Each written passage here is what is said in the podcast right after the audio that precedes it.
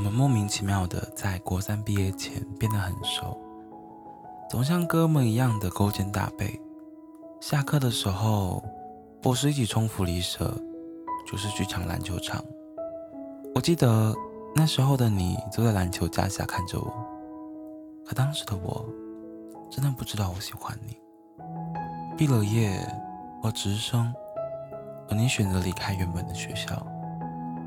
我们还是每天都会联络，分享所有的喜怒哀乐，依旧清楚彼此的大小事，却依然没有任何暧昧，像哥们一样的相处。一直到高二下学期某一天周二，我在外面遛狗，你很兴奋的打给我说：“哎，你知道吗？我有男朋友了。”那时候我心跳漏了几拍，然后鼻酸了，脸湿了。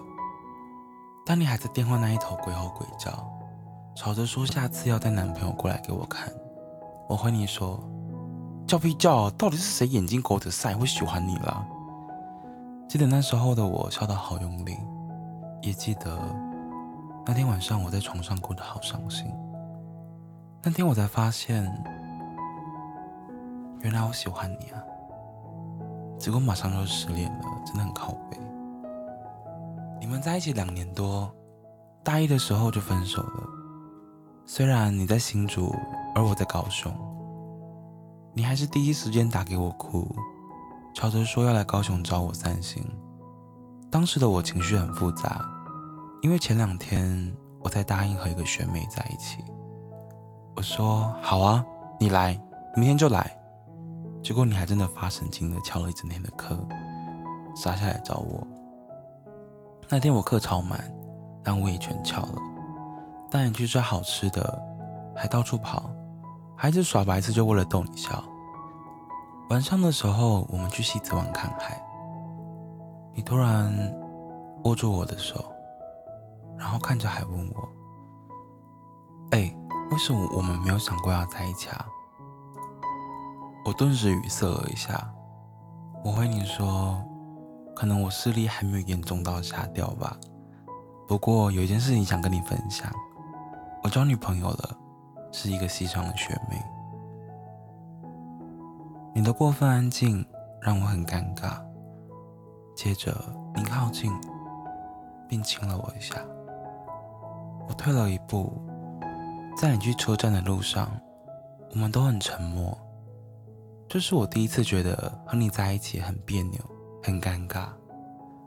后来的我们还是像兄弟一样的相处。到了大三，你和一个同班男生交往，我却和学妹分手了。他会劈腿，我真的一点也不意外。分开对我来说，可能反而是种解脱。我并没有难过太久。那时候你下高雄说要陪我去看看海。然后我崩溃大哭，才发现其实我很难过。你抱了我一下，跟我说：“干，烂人分了刚好了，你值得更好的。”不过每次我们为什么都无法一起单身，一起堕落，总是刚好错开。我回你说：“怎么样？如果你现在单身，你会想可怜我跟我在一起是不是？”我以为你会回呛我，但你却安静了。然后我说：“我不用你可怜我，我这么帅，随时想脱路就可以脱路。你对你男朋友好一点啦，我们都可以很幸福的。”哎，好啦，不要再靠腰了，不就恢复单身而已吗？之后遇到更好的，我们都会很幸福的。下周二。你要结婚了，这阵子看你乐得跟个孩子一样，我真的为你感到很开心。你说这个男人，你有信心可以和他一起走下去？你说他有多了解你，多为你着想？你说他虽然懒了一点，邋遢了一点，个性又粗鲁，还没有形象，可你就喜欢他这样子。你身边的朋友也都很意外。你最后的对象居然是他，我也很意外，因为他绝对不会是你喜欢的类型，但你就爱，我也没有办法。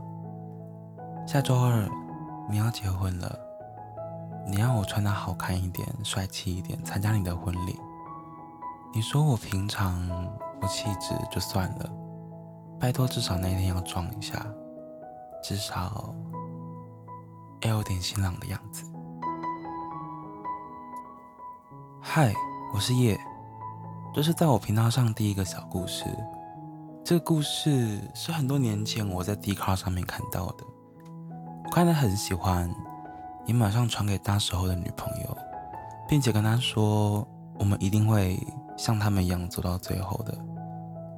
可惜的是，我们并无法用别人的人生当成我们生命的剧本，而我们也不是受限于剧本的演员。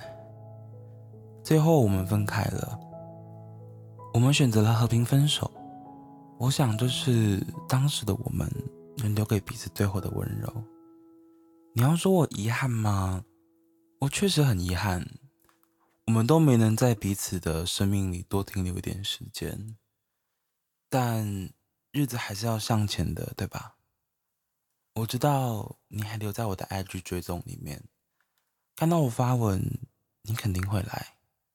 如果你听到了，我想告诉你，我现在过得不错。我也看到你有了新男友，希望你们幸福。还有，如果还是会做噩梦，记得一定要找个人说出来，一直憋着真的会憋出病来。最后，我想说，希望我们都能努力证明，当时的分开对我们来说。都是最好的选择。